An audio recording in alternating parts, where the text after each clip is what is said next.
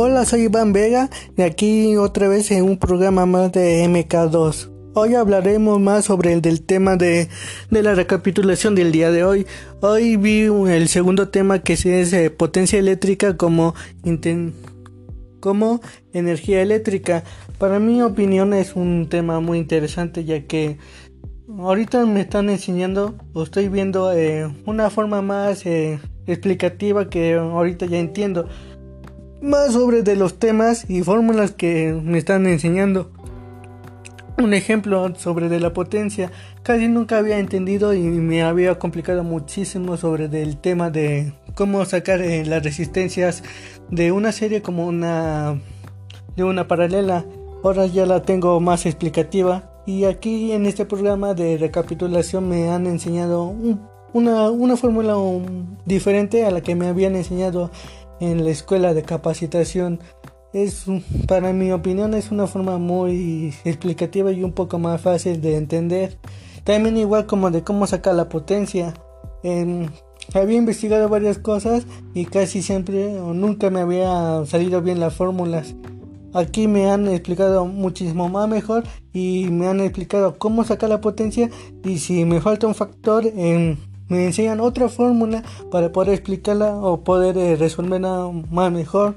Un ejemplo de la potencia es igual a voltaje por intensidad. Si no tenemos voltaje, eh, nada más tenemos si tenemos la intensidad, nada más lo elevamos al cuadrado por la resistencia. De igual manera, con si no tenemos la, la intensidad, eh, tenemos la resistencia, nada más se eleva al cuadrado y se divide. Esa sería una de las formas que, para, mi opinión, es, como la que me había atrasado y me había tardado muchísimo. También eh, nos han enseñado sobre de la, del balance de potencia. De cómo nos habían explicado de un de los videos de cómo nos explica de una manera más diferente sobre de la otra cosa de reforma hidráulica y también de cómo está compuesta o cómo está eh, establecida la energía eléctrica sobre los aparatos eléctricos y su distribución. También se me ha hecho un tema muy interesante que también lo habíamos visto en anteriores eh, cursos de las anteriores semanas. Y otra cosa que para mí eh, no me han dejado de poder contestar los, los las encuestas o los, o los ejercicios o evaluaciones del tema.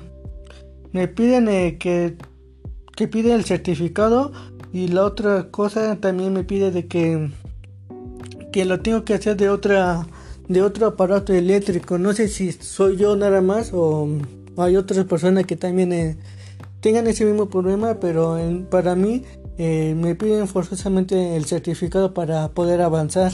Y eso es lo único que he podido ver el día de hoy. Hasta luego eh, oyentes hasta la próxima vamos a hablar sobre otro tema del tercer tema de que será en circuitos de corriente alterna. Hasta luego.